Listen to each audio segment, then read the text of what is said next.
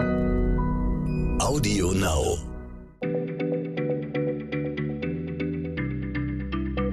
Schneller Schlau, der tägliche Podcast von PM.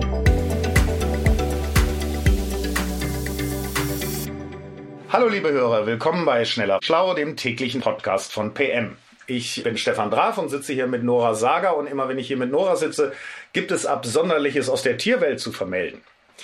Es ist ja nun so, wenn man heute Stellenanzeigen liest, ja, in der menschlichen Welt, dann steht da immer männlich, weiblich und D. Das steht für divers und umfasst, glaube ich, transsexuelle Menschen, intersexuelle Menschen, auf jeden Fall Menschen, die sich dem männlichen und dem weiblichen nicht so hundertprozentig zugehörig fühlen. Aber grundsätzlich machen wir natürlich, denken wir eigentlich immer noch in Frauen- und Männlein-Kategorien. Ist das eigentlich in der Natur auch so einfach geregelt? Also die Natur ist da schon einen Schritt weiter, muss man sagen. Wir fangen ja jetzt erst an, wirklich darüber nachzudenken. Die Natur handhabt das schon seit ewig langer Zeit ziemlich flexibel. Also es ist schon so, dass bei höheren Tieren die, die Aufteilung in ähm, Männchen und Weibchen die Regel ist.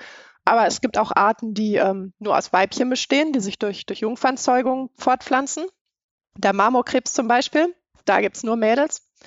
Ähm, es gibt eine Menge Zwitter, zum Beispiel bei den Schnecken. Und äh, das äh, am interessantesten haben wir das aber eigentlich die Pilze geregelt. Da gibt's eine ziemlich irre Vielfalt von Geschlechtern. Der Spaltblättling bringt es auf 23.000 Geschlechter. 23.000 Geschlechter? 23.000? Mhm. Wie kann ich mir denn ein Geschlecht bei einem Pilz vorstellen? Also jetzt mal, das ist ja ein Pilz.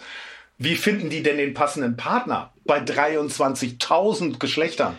Also man muss sich das bei den Pilzen mit den Geschlechtern ein bisschen anders vorstellen als bei uns. Also ich weiß, es gibt penisförmige Pilze, aber tatsächlich ist es so, die Pilze sehen alle gleich aus. Die haben keine, keine körperlichen, keine äußeren Geschlechtsmerkmale. Das Geschlecht lässt sich eigentlich nur durch einen Blick in die Gene feststellen. Biologen sprechen deswegen auch äh, ganz korrekterweise nicht von Geschlechtern, sondern von, von Kreuzungstypen. Aber ähm, wenn sich jetzt zwei Spaltblättlinge sexuell fortpflanzen, dann sieht das so aus. Der Kern einer Zelle von Pilz A wandert in eine Zelle von Pilz B. Vielleicht kann man sich das ein bisschen so vorstellen, äh, als würde ein Spermium eine Eizelle befruchten, nur dass der Pilz sich das Spermium spart und dass diese Zellkerne auch nicht miteinander verschmelzen. So, also wir haben jetzt eine Zelle mit zwei Zellkernen, die enthält Erbgut von beiden Beteiligten und die kann sich aber nur teilen und entwickeln, wenn diese beiden Pilze ein unterschiedliches Geschlecht haben. Das äh, hört sich gar nicht so kompliziert an, ehrlich gesagt. Aber wie kommt denn der Pilz jetzt nun auf diese irrwitzige Zahl von 23.000 Geschlechtern? Darüber entscheiden die Gene. Also der Spaltbettling hat zwei Bereiche seines Erbguts, die das Geschlecht bestimmen. Ähm, in der Genetik nennt man das Loki. Und diese beiden geschlechtsbestimmenden Bereiche, die werden unabhängig voneinander vererbt. Und Bereich A gibt es in 339 Varianten und Bereich B in 81 verschiedenen Varianten. So, und 339 mal 81 ergibt 23.000 und ein paar zerquetschte.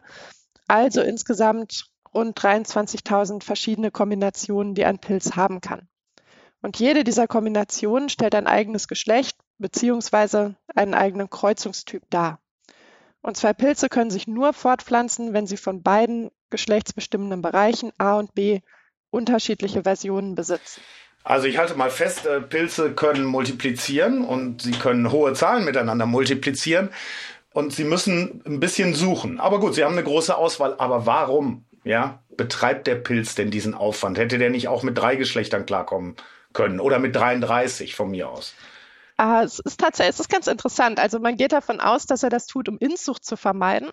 Ähm, und auch das ist im Grunde ein Rechentrick. Die Wahrscheinlichkeit, dass, dass ein nah verwandter Pilz, also ein, ein Bruderpilz sozusagen, mindestens äh, einen identischen Lokus hat, deutlich höher als die Wahrscheinlichkeit, äh, dass ein völlig fremder Pilz nicht kompatibel ist. Also Paarung in der eigenen Familie eher schwierig, aber Paarung mit einem beliebigen anderen Pilz ziemlich einfach. Ja, und so sichert der Pilz seine, seine genetische Vielfalt.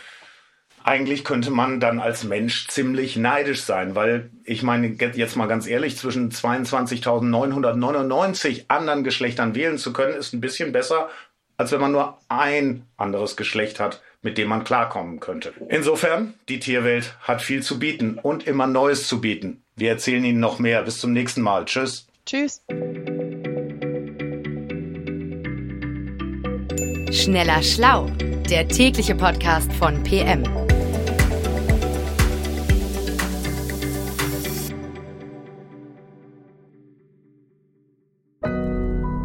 Audio Now.